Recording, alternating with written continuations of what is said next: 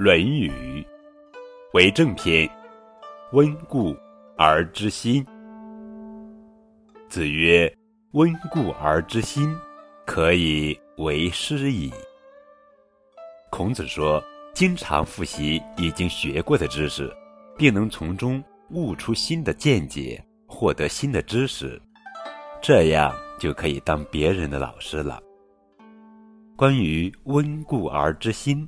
还有一个好听的故事，孔子学琴。孔子年轻的时候，曾经向师襄子学琴。孔子跟师襄子学琴以后，师襄子对孔子说：“这首曲子你已经弹得不错了，可以学新的曲子。”孔子回答：“不行啊，我还没有掌握它的弹奏技巧呢。”过了一段时间。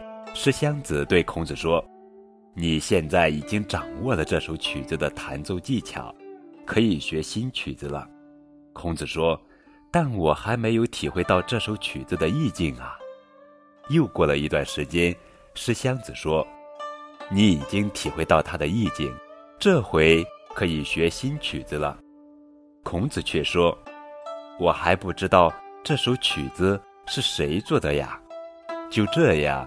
孔子始终在弹奏同一首曲子。有一天，孔子在弹奏中忽然心有所悟，他站起来眺望着远方，说：“我知道这首曲子是谁做的。